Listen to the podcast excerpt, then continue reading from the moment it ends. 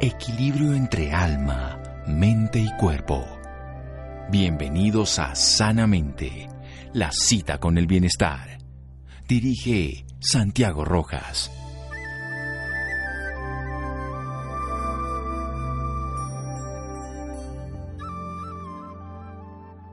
Los ingredientes de la salud y una larga vida son grandes templanza, al aire libre, fácil, de mano de obra y poco cuidado. Philip Sidney. Buenas noches, estamos en Sanamente de Caracol Radio, su programa de toma de salud. Hay algo muy interesante, la semana pasada se hizo aquí mención en Colombia de 30 años de la cirugía laparoscópica. Realmente esto es muy interesante porque la posibilidad, los que estudiamos medicina mucho antes de eso y tuvimos que acompañar a muchos pacientes en cirugías muy grandes, hoy vemos con gran alegría la posibilidad de hacer cirugías de la misma condición, de mucho mejor resultado, con mucho menos agresión para las personas.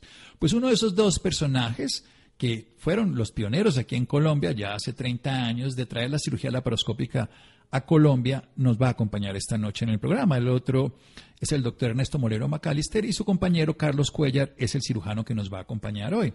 Él es médico cirujano de la Universidad Javeriana Pontificia y pionero de la cirugía laparoscópica. Se especializó en cirugía gastrointestinal como cirujano adjunto al servicio de cirugía del aparato digestivo y trasplante hepático de la Universidad Complutense de Madrid. También después estuvo aprendiendo cirugía laparoscópica en Los Ángeles y en la Florida. Pero más allá de todos esos conocimientos, ha ganado un premio nacional de Academia Nacional de Medicina, Ron Paul Rorer, y el premio al mayor aporte científico durante el vigésimo, no, el 18, digámoslo así, Congreso Nacional de la Sociedad Colombiana de Cirugía. Lo importante también es la visión que tiene la vida, lo que tuvo que enfrentarse, porque hoy en día lo vemos con naturalidad, pero en su momento se veía con locura, lo que tuvo que convencer, tocar puertas, endeudarse para llegar a la cirugía laparoscópica, pero es un ser humano que además busca la espiritualidad, la conciencia, la fisiología, pero también la filosofía una visión integral que se puede mirar incluso con la lente de un microscopio o de, en este caso de una, una lente que le permite llegar al interior de un ser humano para operar con menos daño y con mayor eficiencia. Doctor Carlos Cuellar, buenas noches y gracias por acompañarnos. Gracias Santiago por la invitación. Gracias a todos los que están asistiendo hoy y una buena noche para empezar con esta información. Bien, ¿qué es esto de la cirugía laparoscópica? Hacemos una breve explicación y luego desarrollamos la idea después de un corte. Bueno, desde 400 años antes de Cristo, los médicos o los terapeutas buscaban la manera de explorar el cuerpo y empezaron con algunos instrumentos a ver la nariz, a ver el oído, a ver la vagina, el recto, y poco a poco se fue desarrollando algún tipo de, de tecnología un poco más avanzada en 1800, eh, un, personaje eh, muy destacado desarrolló el instrumental perfecto, pero nadie le creyó, se burlaron de él y realmente eh, aspectos religiosos también lo limitaron. Quedó en el olvido, pero hacia 1850 ya un urólogo de Sormó empezó realmente a utilizar y perfeccionar estos instrumentos para explorar la vejiga, para explorar la uretra y este mismo instrumento se puede utilizar en otros orificios del cuerpo. Entonces, en 1901, un ruso, Ott, decidió que esto se podía llevar al abdomen y entonces tomó los instrumentos de urología y los introdujo en el abdomen y encontró que era posible explorar el abdomen. Así poco a poco, en 1910 y de ahí en adelante, se siguió explorando de manera muy rudimentaria con la posibilidad de eh, tomar muestras, de hacer algún tipo de, manejos muy sencillos. En realidad, hacia 1960 se consolidó firmemente en ginecología. La fortuna es que al poner al paciente con los pies elevados y la cabeza hacia abajo, los intestinos bajan y dejan absolutamente libre la zona genital interna del abdomen y poder explorar, trabajar sobre esa zona. Y 1960 y 1970 fueron años muy buenos para la laparoscopia en ginecología. Pero fue hacia 1987 que alguien se atrevió a realmente hacer un procedimiento quirúrgico avanzado, que fue la colecistectomía, sacar la vesícula. Esto fue en Lyon, un personaje curioso, pero simplemente lo hizo como, como un reto personal. Un amigo, Perisat, en, en París, dijo, venga, venga, muéstreme cómo se hace, y empezó a desarrollarla. En ese momento, afortunadamente, llegó la videolaparoscopia, es decir, la posibilidad de poner un lente al laparoscopio, que es un lente. El laparoscopio es simplemente un lente que entra al abdomen y permite visualizar adentro. Para poder ver, tenemos que inflar el abdomen, ese es otro aparato. Pero en el momento en que aparece la, la videolaparoscopia, hace un gran cambio porque se le adiciona al lente una cámara que permite que esto se proyecte en unos monitores de manera que ya no es como en ginecología, que el cirujano era el único que veía y el único que podía realizar el procedimiento, ahora no solamente todos en la sala podían ver el procedimiento, sino que además podían interactuar otros ayudantes dentro del procedimiento quirúrgico. En 1987, 88, 89 se difunde esto, entra en un proceso de, de asombro mundial y afortunadamente en ese momento llegamos nosotros con mi socio Ernesto Moreno y empezamos a desarrollar la habilidad para, para ponerla en práctica. Muy bien, vamos a hacer un pequeño corte para desarrollar toda esta idea maravillosa. Ya llegamos hasta 1990, 91, 92, cuando ustedes la traen a Colombia. Vamos a hablar al respecto. Seguimos en un momento aquí en Sanamente de Caracol Radio. Síganos escuchando por salud. Ya regresamos a Sanamente. Bienestar en Caracol Radio. Seguimos en Sanamente.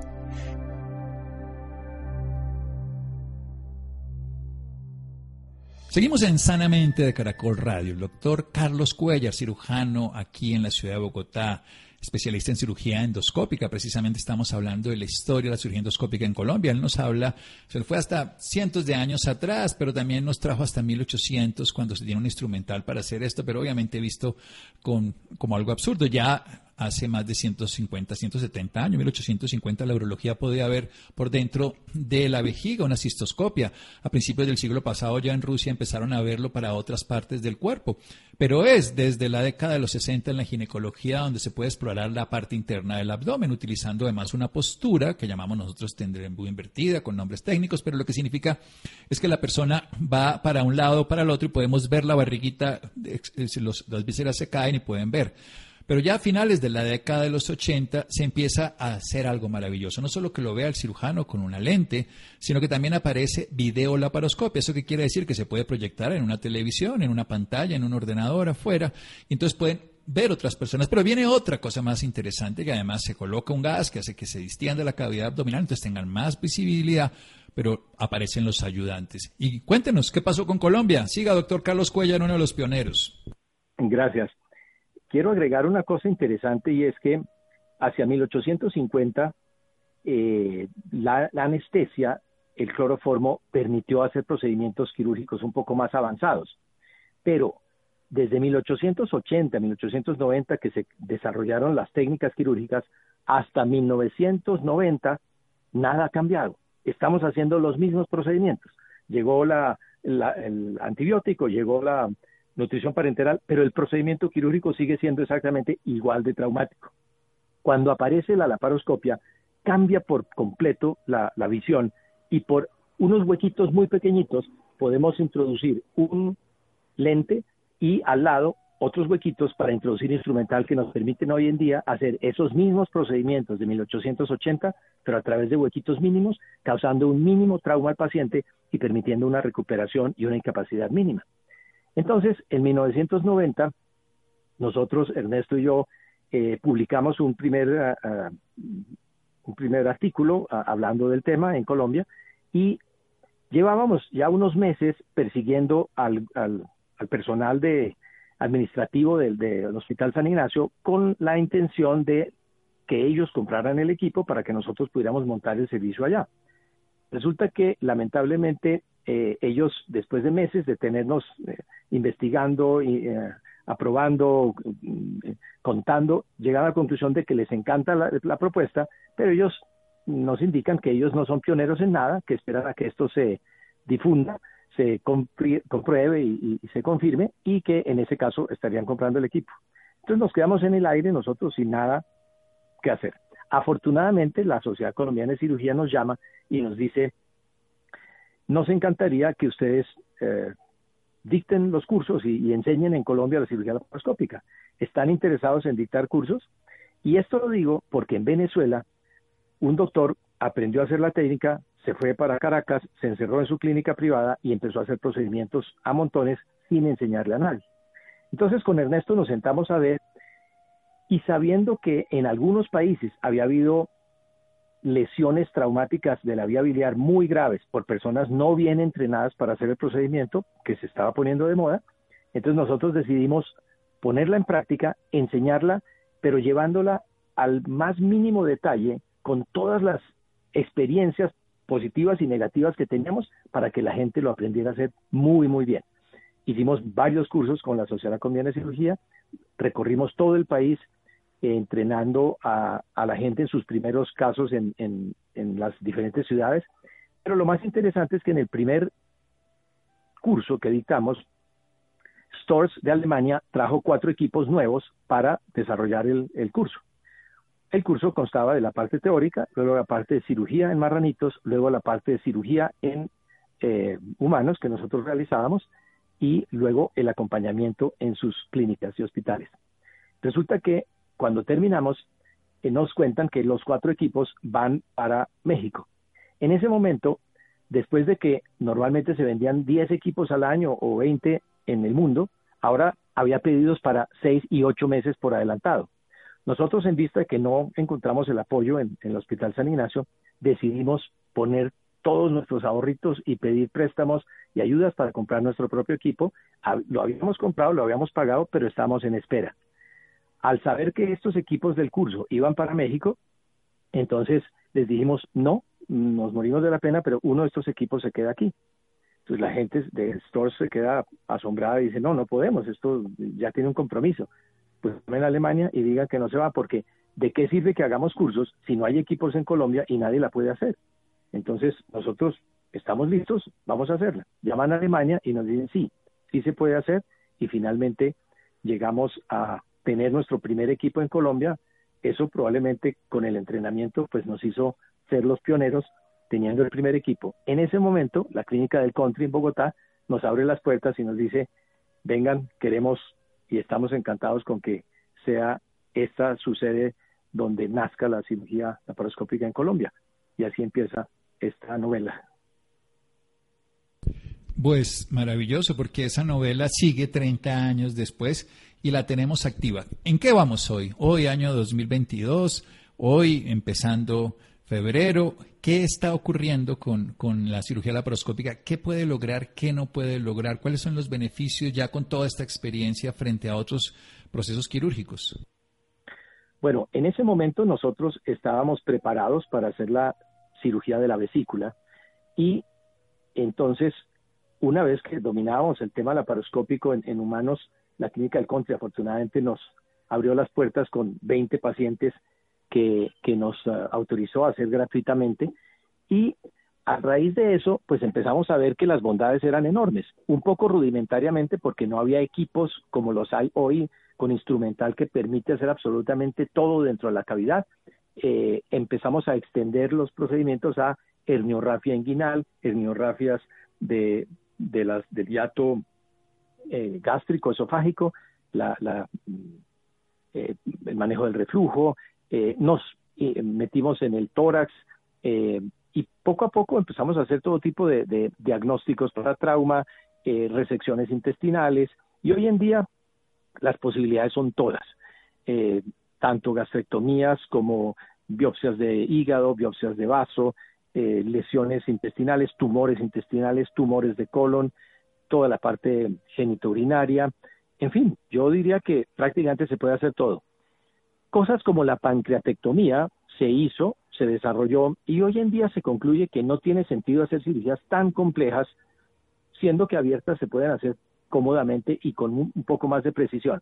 La ventaja es que tú puedes entrar al abdomen, empezar el proceso, soltar los, los elementos, ver con mucha claridad los pasos y una vez que hay que hacer las resecciones y las anastomosis, es decir, las uniones entre unos y otros tejidos, se abre el paciente y, se completa el procedimiento. Entonces, la cirugía laparoscópica se convierte en una, una, herramienta absolutamente fundamental hoy en día, así como las vías endoscópicas se han extendido a, las articulaciones, a la parte genitourinaria, eh, inclusive a la cirugía plástica, en fin, yo creo que el, el, disminuir el trauma sobre el paciente y darle mucha más precisión ha hecho que todos los métodos endoscópicos hagan muy, muy sencillo lo que antes hacíamos traumáticamente. Mucho más sencillo y por supuesto eso beneficia en todo el sentido de la palabra al paciente, al sistema y a la posibilidad de curación. Seguimos en un momento aquí en Sanamente de Caracol Radio. Síganos escuchando por salud. Ya regresamos a Sanamente. Bienestar en Caracol Radio. Seguimos en Sanamente.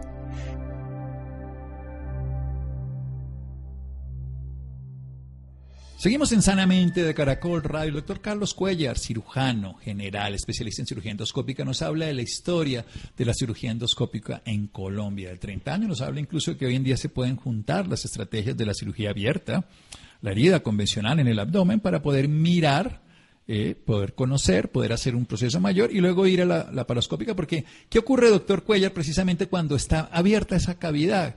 En cuanto a hidratación, infección? ¿Qué diferencias hay respecto a eso para el posoperatorio de los pacientes? No solo el dolor, que es evidente, sino otras características ya más puntuales de que ustedes, los cirujanos y los anestesiólogos y todas las personas que trabajan en el área quirúrgica se enfrentan. Sí, precisamente al disminuir la, el, el ingreso, una cosa que no nos habíamos dado cuenta, porque pues no había otra opción, era cómo dolían las heridas la, el coger la, la herida subcostal para, para la vesícula es supremamente dolorosa. Igual para todo lo que es en toracostomías, el abrir el tórax era supremamente doloroso y muchas veces necesitando romper algunas costillas para entrar. Y los posoperatorios eran muy, muy dolorosos. Ahora que empezábamos a hacer estas cirugías por, por huequitos pequeñitos con instrumental muy fino, empezamos a darnos cuenta que el paciente no tenía dolor y empezamos a encontrar otro tipo de síntomas relacionados con el posoperatorio que antes no veíamos porque el dolor era tanto que no nos dejaba verlo. Por otro lado, ciertamente al no exponer el abdomen por largos periodos, la hidratación del paciente se mantiene mucho más estable, el metabolismo, el, ah, el control de todos los signos vitales es mucho más sencillo. Y fuera de eso, pues al no estar introduciendo todo lo que el aire trae en, salas de cirugía, por más estéril que estemos todos, disminuye mucho las, infecciones. Otro tema interesante que se discutió mucho era si en cáncer tenía campo la cirugía laparoscópica porque eventualmente podríamos estar no siendo muy oncológicos, es decir, no resecando con mucha precisión todo lo que era tumoral, y segundo, el temor de que la manipulación de esos tejidos a través de las heridas pequeñitas pudieran sembrar estos, eh, estas células tumorales en el trayecto que se utilizaba. Y no, afortunadamente los estudios y la experiencia es que la cirugía laparoscópica es igualmente útil en, eh, en todos los tipos de cirugías, incluyendo la cirugía laparoscópica. Ahora, hay un punto interesante que yo se lo comento a los pacientes al terminar la, la exposición de, la propuesta de cirugía es que en el peor de los casos, si algo va mal, si algo no nos da seguridad al operar, pues simplemente abrimos y hacemos la cirugía que hacíamos hace 40, 50 años, eh, completándola con la cirugía abierta. A ese punto hay algo interesante y es que lamentablemente los jóvenes que ya están entrenándose en esto en, cirugía eh, durante sus residencias universitarias no tienen la experiencia de la cirugía abierta. Entonces, por ejemplo, si se complica una vía biliar, si se complica un intestino o alguna cosa, probablemente ellos no sepan qué hacer porque nunca vivieron la etapa de la cirugía abierta donde uno se enfrentaba a los retos con, con lo que pueda y ellos no, ellos están acostumbrados a hacerlo con la comodidad y la precisión de la cirugía laparoscópica. Entonces, afortunadamente los, los ah, cirujanos mayores todavía tenemos nuestra cabida ahí de, de aportar algo de nuestra experiencia. No, sin duda, además, porque precisamente todo está programado para que sea de esa manera, pero eh, se necesita la posibilidad de tener esa segunda opción. a qué otro nivel? Usted nombró ahorita, por ejemplo, la cirugía laparoscópica a nivel del tórax para hacer cirugías de pulmón y con obviamente mucho menos daño y dolor. Esas cirugías que antes tenían que romper costillas, como usted dice, o los separadores que le colocaban tan grandes que el paciente se quejaba y he tenido la oportunidad de ver pacientes con dolores de varias semanas y meses después de una cirugía. Pero ¿a qué otras partes del cuerpo se puede entrar con esta videocámara y con la posibilidad de hacer procedimientos quirúrgicos en cirugía artroscópica, en fin? Bueno, yo creo que no hay un solo sitio donde no se pueda entrar. Eh, la historia de la, de la cirugía de tórax fue muy simpática porque eh, siempre llega el caso que me dice, alguien llega en el hospital y dice, oigan, ustedes que pueden entrar con la laparoscopio, ¿por qué no me ayudan a tomar una muestra, una biopsia del, pulmón? Que, ah, claro, perfecto. Uno de los cirujanos de, larga trayectoria en Colombia en, cirugía de tórax nos llama a, a, insultarnos que cómo era posible que nosotros nos metiéramos en el terreno de la cirugía de tórax. Nosotros le dijimos, pues, ¿y por qué no? Pero más bien le preguntamos, ¿y usted por qué no se mete a hacerla? Esto es un avance que es para todos. Y de ahí en adelante tenemos la opción de hacerlo en todas las cavidades, inclusive en, cerebro, eh, en, la parte de sinusitis, en la parte de cirugía. Eh, digamos que la parte básica del cerebro tiene comunicación con, con la parte posterior alta de la nariz. Entonces, por ahí se puede entrar también. Y, por ejemplo, a nivel de, de la columna, antes que se hacían cirugías enormes, con, incisiones enormes, hoy en día a través de los microscopios y de las y de la laparoscopia se pueden hacer procedimientos muy con incisiones muy pequeñitas y con unas recuperaciones muy satisfactorias. En fin, yo diría que, que no hay una cavidad en la que no se pueda entrar.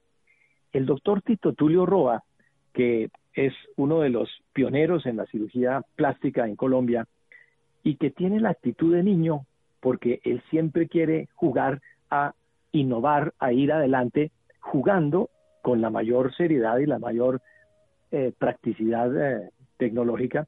Y entonces, viéndonos desarrollando esto en la clínica del Contre, dijo, ¿y por qué no podemos utilizarla nosotros también? Y de ahí entonces empezó a hacer ensayos para el túnel del, el del carpo, para el implante de senos eh, de prótesis y para la ripidoplastia en, en el en cuero cabelludo. Y de ahí en adelante, obviamente con el tiempo, se va asentando, porque muchas veces algunos, eh, el primero que hizo una eh, pancreatectomía se demoró 26 horas, lo cual pues es demasiado. Qué bueno, qué valiente que la hizo, pero, pero ahí llega al punto de, decidir qué se puede y qué no se puede. Pero sitios, por ejemplo, donde es difícil el acceso, y, uno de los mejores ejemplos para mí es la cirugía de la hernia yatal. El reflujo era, era pues una, una patología muy, es una patología muy incómoda, pero llegar allá dentro del abdomen es difícil porque es muy alto el, el tema de la, de la unión del esófago y el, estómago. Por la paroscopia hoy en día es sencillísimo hacerlo. El apéndice también para nosotros es sencillísimo porque pues prácticamente se volvió una cirugía de, de, minutos porque es eh, con la cirugía laparoscópica es muy práctica y la incisión muy pequeña las articulaciones todas se pueden entrar por, por la paroscopia. Entonces, en fin, ahora hay muchas personas que me dicen, por ejemplo, para una hernia umbilical, doctor, pero me la hace la paroscópica. Yo le digo, no, la paroscópica no, porque es que esa hernia umbilical es afuera. Y la paroscopia quiere decir entrar a ver el abdomen. Y como esto es por fuera, pues no hay necesidad. En fin, la, la respuesta es a todas las cavidades, a todos los espacios se puede entrar. Lo que hay que tomar con tiempo es la sensatez para, para tener claro cuándo y, cómo hacerla. Sí, y obviamente la pericia de la persona que, tiene la capacidad de hacerlo, porque igual un bisturí que se utilice en la paroscopia o de la otra manera, pues puede llegar a hacerlo de esa manera. ¿Qué, qué tan frecuente es que se intente por la paroscopia y no se logre? Que hay pacientes que dicen, ay, es que me iban a hacer por la paroscopia y no se pudo hacer es cada vez menos frecuente, ha, variado con el tiempo. ¿De qué depende esto, doctor? Bueno, ahí hay varios puntos importantes de, tu pregunta y de tu comentario. Realmente, en el momento en que empezamos con esto, los cirujanos tradicionales se opusieron mucho y le pusieron mucha crítica y trataron de evitar que, se difundiera porque empezaron a ver que los pacientes lo exigían. Y así fue en el mundo entero. Esto fue desarrollado en clínicas privadas por cirujanos jóvenes, a diferencia de la historia es que eran los profesores viejos en hospitales universitarios quienes desarrollaban e innovaban. Entonces, a raíz de eso, lo importante es entender que el cirujano está acostumbrado a ver, a tocar y a hacer su procedimiento. En la laparoscopia hay que desarrollar una habilidad en la que tú tengas una coordinación mano-ojo, porque tú estás viendo en una pantalla lejos y un poco más cerca estás haciendo el procedimiento. Entonces, sí es necesario una experticia especial y nueva para el cirujano. Algunos no la quisieron desarrollar, algunos no, encontraron en sí mismos la habilidad. Por eso, en realidad, el primer punto fundamental es que debe ser realizado por gente y por eso nosotros acompañamos en los primeros casos a las personas para certificarlos que estaban en la capacidad de hacerlo. En caso, por ejemplo, de la, de la cirugía laparoscópica para vesícula, yo diría que inicialmente se decía de un 1.5, 2% de casos en los que hay que abrir. Yo prácticamente hoy en día no abro ninguna, pero hay que tener en cuenta que lo que hay que hacer es que en la sensatez del cirujano, en el momento en que se sienta que no está cómodo, que no está claro y sobre todo que no es seguro, lo que hay que hacer es abrir. Pero entonces el porcentaje es muy, pero muy bajito. Yo diría que está entre 0,8 y 1%, lo cual es decir que, que de 100 casos uno solo habría que abrir. Y estamos hablando de un paciente con una complejidad quirúrgica que abierto y cerrado va a ser igual de difícil. Es decir, una, un piocolecisto, un, un absceso de la vesícula o un plastrón apendicular, cosas que van a estar en cualquier forma un reto quirúrgico enorme. Esos son los casos en los que hay que abrir. Y lo más importante es darle seguridad al paciente en hacer el mejor procedimiento. Sí, darle siempre lo que el paciente le sirva más y, bueno, volvemos a lo mismo. Va a ser de esa manera. Y esto es cuando las personas dicen, me hicieron Da Vinci, cirugía robótica. ¿En qué va la cirugía robótica con la laparoscopia? ¿Cómo van de la mano? Cuéntenos un poco esto que ya se está utilizando en cirugía, por ejemplo, de próstata. Sí, la cirugía robótica se, se, está desarrollando, está en una etapa ya afianzada, donde está mm, propuesta como, como una cirugía útil, benéfica en determinados casos. ¿Qué es la cirugía robótica? Es exactamente la misma cirugía laparoscópica, simplemente que se colocan los instrumentos, las incisiones, el lente y todo el instrumental en el paciente, pero la imagen, en lugar de verla el cirujano en una pantalla, al lado del paciente, está a unos metros del paciente y tiene una transmisión de instrumentos donde él al mover la mano en el cubículo donde está haciendo el procedimiento, se transmite a los instrumentos que están en el paciente. Entonces, inicialmente se ha intentado aplicar a todos los procedimientos quirúrgicos, pero no es tan beneficioso en todos los procedimientos y sí es bastante más costoso. Indudablemente, en, la parte urológica es donde más beneficios tiene, porque vamos a poner varios ejemplos. La precisión es absoluta, la corrección del temblor de la mano del cirujano o de cualquier error lo, lo minimiza y sobre todo tiene una cosa muy interesante. El cirujano puede darle un giro a su mano probablemente de 200 grados o 220, pero no puede hacer giros de 360. El robot sí, el robot puede empezar a girar, que es el caso de la, de, la resección de próstata eh, transuretral, y tú puedes hacer que el robot siga girando, girando, girando, haciendo los cortes con toda la seguridad, con la misma visión precisa de la paroscópica y, y pues con una ventaja enorme. Todavía los costos son elevados, eh, la gente está todavía en entrenamiento, pero es un, instrumental que va a ser eh, benéfico hacia el futuro.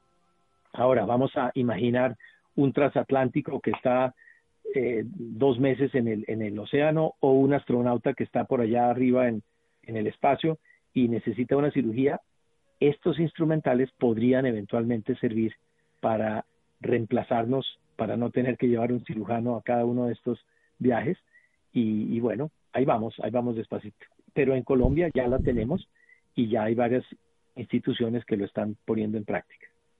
Bien, y precisamente la telecirugía, para ir a sitios remotos, pero que vean las tecnologías, y tenemos cirujanos entonces en un hospital en Tokio, en Miami, en Los Ángeles, operando en las selvas del, o viceversa, desde Bogotá operando en Houston, no importa. De acuerdo, yo recuerdo un amigo, el doctor Fernando Acosta, oftalmólogo, que me contaba que cuando él empezó a hacer sus primeras cirugías de mácula en el ojo, él hacía telemedicina con su, o telecirugía con su profesor, entonces él lo llamaba y entre los dos iban, a, digamos, visualizando el proceso. Y en un momento dado eh, Fernando le decía, voy a hacer un, corte aquí y el profesor le decía, súbale dos milímetros, aquí está perfecto, eso, eso, hágale ahí. Entonces, imagínate lo que es la supervisión para darle mucha más precisión a un procedimiento tan delicado como el ojo. Entonces, pues sí, la telecirugía es a todo nivel. Los, los eh, procedimientos de, aprendizaje a través de estos módulos, de, así como los pilotos hacían sus, sus aprendizajes en, en, eh, eh, aparatos que les permitían ensayar, igual la cirugía a través de aparatos de, ensayo, el, computador va creando las imágenes, nos permiten aprender para cuando llegue al caso de operar al, al, humano, ya la habilidad está bien desarrollada. ¿Cuántas uvas tuvo que pelar o tiene que pelar uno para aprender esto, doctor? Em, bueno, no, hoy yo creo que con, con, la, con la cirugía eh, por computador uno termina haciendo o desarrollando la habilidad en prácticamente en un humano, porque tú estás viendo en la pantalla como si estuvieras operando un paciente. Eh, sin embargo, pues eh, la idea de, hacer los ensayos de precisión pelando el, cuero del pollo o las, o las uvas, eh, cualquier tipo de, procedimiento, inclusive hacer los puntos, las suturas intralaparoscópicas son un poquito más complejas y uno necesita una, una ah, distribución de los ángulos con los que trabaja muy especiales porque si no le quedan las manos mm, como encajonadas. Entonces, cuando nosotros empezamos, eso fue muy simpático porque teníamos que amarrarnos el lente a la, a la cabeza, teníamos que utilizar las cámaras de estas que se utilizaban en, en, esa época, las mini cámaras de, de, filmar a la familia. Eh, y, bueno, montar todo un, andamiaje que hoy en día eh, se llaman pelvi trainers y son los, los ah, computadores también que permiten hacer todo este desarrollo, pero es importante porque los jóvenes con los, con los videojuegos tienen mucho esa, esa habilidad. Nuestra generación no perteneció a esa época y tuvimos que desarrollar esa coordinación mano-ojo con mucho esfuerzo. Bueno, doctor Carlos Cuellar, felicitaciones por todo lo que ha hecho. Gracias. Usted además con el doctor Moreno, ambos me operaron la barriga y fue todo un éxito, aquí lo digo públicamente. Así que muchísimas gracias, no solo por traerla, sino por lo que le beneficia a muchas personas. Si alguien está interesado en sus servicios profesionales, ¿dónde lo puede ubicar, doctor Cuellar? Yo soy cirujano de la clínica del Country, eh, estoy en mi consultorio y pues siempre a la orden pendiente, pero sobre todo recordándole lo más importante, la cirugía solamente corta lo que está dañado, lo importante es qué lo dañó, y ahí nos metemos en el territorio de las emociones, de la mente y, de, las, de la ingesta de comidas inadecuadas, una buena vida es la que te va a permitir vivir sano, y hay que empezar es por ahí. Sí, es un remedio, pero para algo que ya ocurrió, pero mejor evitarlo. Doctor Cuellar, un abrazo, Clínica del Country, cirujano especialista en cirugía endoscópica, 30 años de experiencia, pionero aquí en Colombia. Seguimos en Sanamente, un abrazo. Síganos escuchando por salud. Ya regresamos a Sanamente. Bienestar en Caracol Radio. Seguimos en Sanamente.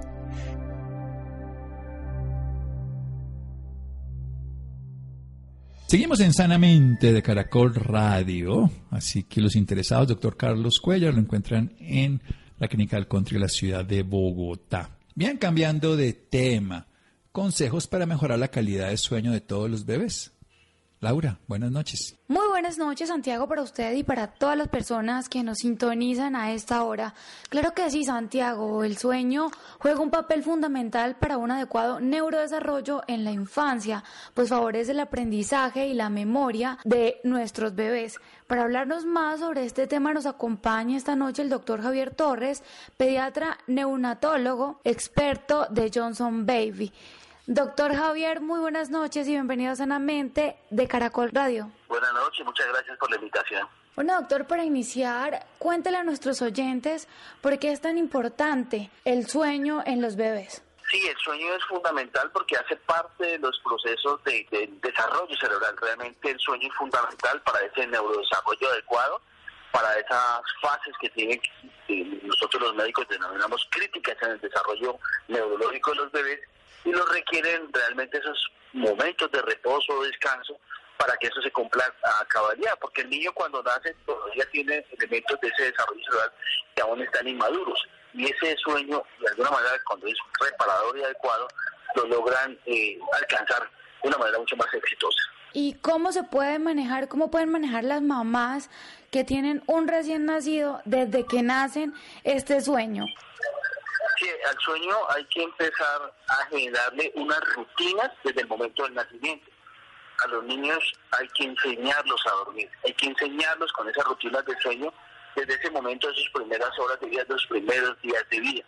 por eso nosotros siempre recomendamos que esas rutinas de sueño se hagan de una manera permanente desde el nacimiento. Eso incluye un ambiente adecuado, un sitio con una ideación adecuada, con un tipo de ambientación, ya sea musical o no, suave, que le permita al niño relajarse de alguna forma, igual que la misma madre, con un tono de luz que no le afecte, que no lo estimule, que no exista un televisor o de estímulo externo que pueda él de alguna manera no conciliar tranquilamente el sueño y que se haga unos procesos que de alguna manera permiten que esas rutinas al niño eh, lo lleven y lo, y lo generen realmente la posibilidad de descanso mucho más adecuada. Entonces nosotros recomendamos que sea el niño bañado antes de ese sueño, que sea alimentado específicamente con lactancia materna, que es lo mejor. Después de eso hacer una rutina de masaje suave sobre su piel para que eso le permita a él descansar mucho más tranquilo. Siempre, ojalá, el niño debe acostarse, debe estar en el sitio donde se va a despertar. A veces acostumbramos mucho a dormirlo en nuestros brazos y eso hace que los niños se angustien cuando se los colocan en la cama. Por eso siempre es bueno desde que nacen a irlos habituando a que realmente se duerman en su cunita o en el sitio donde van a despertarse. Usted habla también de, de bañarlos en la noche. ¿Es recomendable hacer esto, doctor? Sí, no, el baño no es dañino. Realmente hay muchos trabajos de investigación a nivel mundial que el baño no hace daño. Eso es lo primero que nosotros como médicos tenemos claro, no hacer daño a ningún bebé.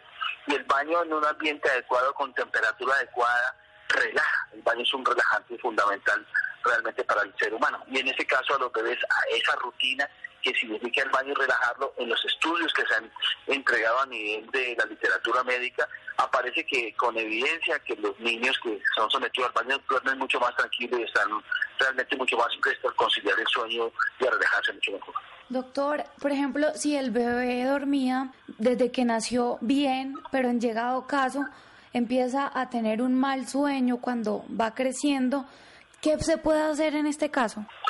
Hay momentos en que los niños tienen alteraciones del sueño porque son los famosos brotes de crecimiento, esos brotes de cambio que está teniendo realmente en la medida que van aumentando el mes. Hay que tener esa paciencia. Pero si nosotros logramos estas rutinas, logramos relajarnos, que la misma familia, la misma mamá también tenga esa tranquilidad de entregarle ese tipo de, de, sentimiento y de reacción hacia el bebé, de que ella también se esté tranquila, probablemente va a conciliar mucho más fácilmente el sueño. Es tener esa paciencia en esos momentos que tiene esas crisis los niños, esperar un poco, seguir con esa rutina, no dejarlas de hacer y sé que van a lograr de nuevo encaucharlos en ese proceso de descanso adecuado. Doctor, hay muchas mamás que recurren a remedios caseros. ¿Se recomienda o no se recomienda hacer esto? Nosotros siempre recomendamos que los niños reciban lactancia materna, no adicionamos otros alimentos, otro tipo de sustancias. A veces se utilizan algunos tipos de sus bebidas, algún tipo de aguas, etcétera, que pueden generar de mayor problema al bebé. Algunas de ellas, como los bebés no toleran eso, generales cólico y alteraciones inclusive del mismo sueño. Por eso no lo recomendamos. Realmente el niño, después de que se hayan hecho las rutinas, recibe la lactancia materna, se hace el masaje niño logra conciliar adecuadamente el sueño, pues si no tiene problemas intestinales, dolor, etcétera, por alguna sustancia inadecuada que haya recibido, va a descansar mucho mejor. Entonces no recomendamos realmente que se les dé algún tipo de sustancia diferente a la leche materna, sobre todo en los primeros meses. Y por ejemplo, los baños, que los bañan con alguna rama específica, ¿eso tampoco es recomendable? Sí, a veces se utiliza mucho en nuestro país eh, utilizar algún tipo de ramas o algún tipo de sustancias en el agua. No, no es recomendable porque eso irrita la piel del bebé. Recordemos que la piel del bebé también está en un proceso de desarrollo, un proceso de maduración que toma varios meses, inclusive años. Entonces esto, si le aplicamos eso a la piel, lo va a absorber, le va a hacer daño al bebé, pero también le va a irritar esa piel. Entonces no es adecuado y no recomendamos aplicar nada en el agua cuando bañamos a los niños. Bueno, doctor, y, ya para finalizar, ¿qué recomienda? ¿Qué Vuélvanos a dar como un consejo a todas las personas que nos están escuchando de lo que usted recomienda para, para el buen dormir, el buen sueño de los bebés. Sí, importante irlos programando desde el embarazo. Mire que esas mamás que le hablan al bebé, que lo acarician, que le dan de tranquilidad y de paz, eso realmente es fundamental durante el embarazo al nacer, seguir con ese proceso de lactancia materna es fundamental, hacer rutinas de sueño durante los primeros meses de vida, habituarnos a eso, que ellos aprendan a dormir de la manera adecuada y tener unos ambientes en el cual el niño logre descansar. No usemos televisores, no usemos ruidos fuertes, etcétera, y los, los niños logran tener esto que para nosotros es fundamental para su neurodesarrollo como es un adecuado sueño. Perfecto, doctor. Y bueno, ¿dónde pueden encontrar más información sobre este tema de las personas interesadas? Sí, no, pueden buscarlo también en, Twitter. Yo estoy como Javier Torres M. Allí estoy como en mi página y con todo gusto respondemos muchas de las dudas. Y en la página de Johnson Baby tenemos también muchos videos y, conferencias con relación al tema. Muchísimas gracias, doctor Javier Torres, por esta valiosa información y por acompañarnos esta noche en Sanamente de Caracol Radio. A usted muchas gracias por la invitación y un abrazo a todos. Bueno, Laura, muchas gracias. Muchas gracias a Fernanda, a Adrián, a Ricardo Bedoya, a Yesid Rodríguez, a Freddy. Quédense con una voz en el camino con Ley Martín. Caracol piensa en ti. Buenas noches.